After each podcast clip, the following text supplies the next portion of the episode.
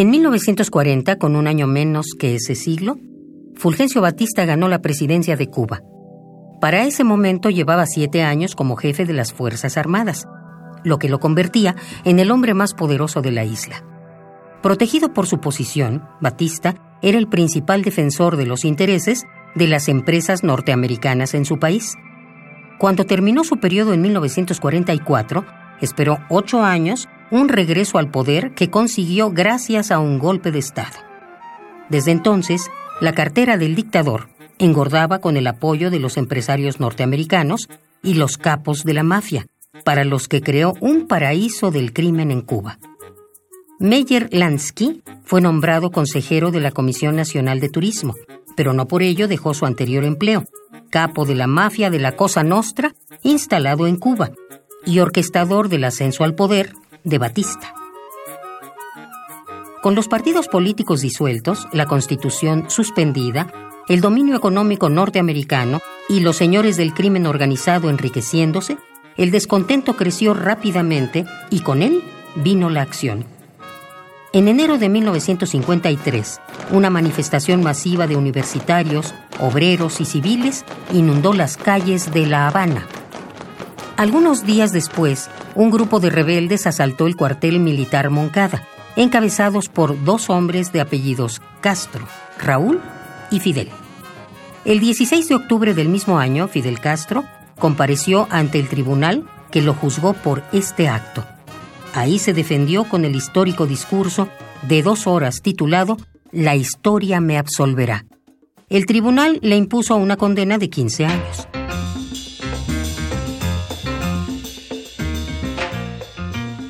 Para atizar más el fuego, Dwight D. Eisenhower, que ese mismo año se convirtió en presidente de los Estados Unidos, nombró a Arthur Gardner embajador en Cuba.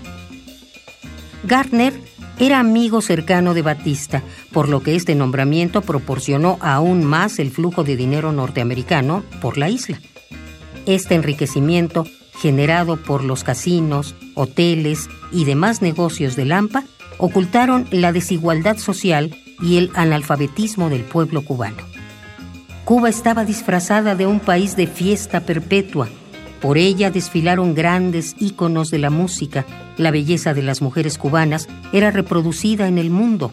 Los licores y la imagen de la fiesta caribeña eran sinónimo de la isla.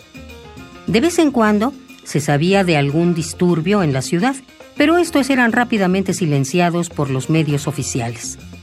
Tan seguro estaba de la perfección de su dictadura que Batista cometió un acto decisivo para la historia ordenó la liberación de 20 reclusos de la isla de Pinos. Entre ellos se encontraban los hermanos Castro. Esta decisión con el tiempo le costó el poder.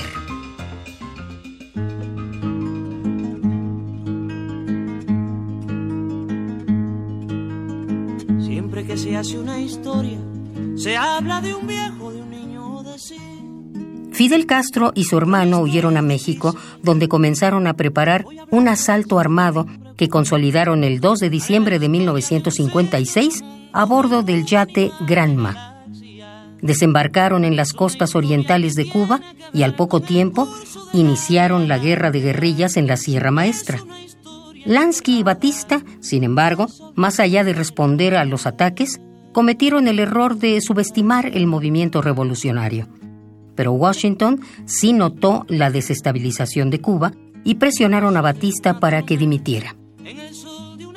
En la víspera de Año Nuevo, mientras sonaban las campanas que daban la bienvenida al año 1958, Batista subió a un avión cargado de dinero y huyó de Cuba.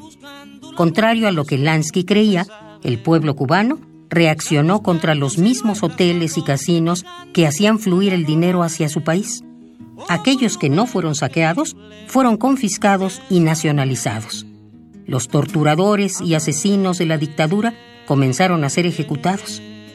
La inversión completa de los zampones se esfumaba con tal rapidez que muy pronto el Edén del crimen organizado se convirtió en el peor negocio de todos. La canción que ahora vamos a cantarles cuenta de cómo era Cuba en el pasado de cómo aquí todo estaba en las manos de cuatro señores y de cómo aquellos señores querían que se mantuviera aquel sistema. Pero dice la canción, y en eso llegó Fidel.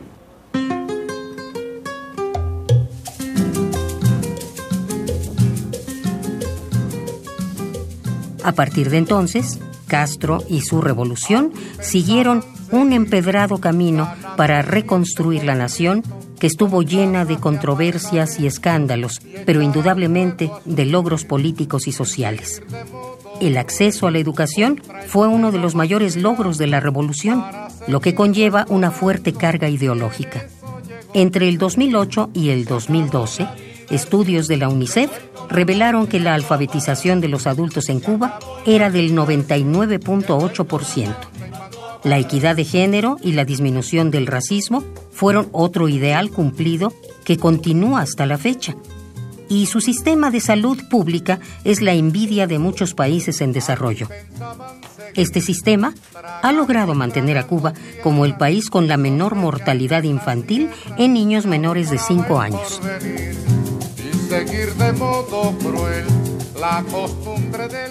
El régimen de Castro, como el mismo Fidel, está lleno de claroscuros. No se puede hablar quizá de un santo, pero es necesario mirar todas las perspectivas para entender las palabras de Fidel Castro, que tras su muerte, el pasado 26 de noviembre del 2016, probablemente tenían razón al decir que la historia lo absolvería.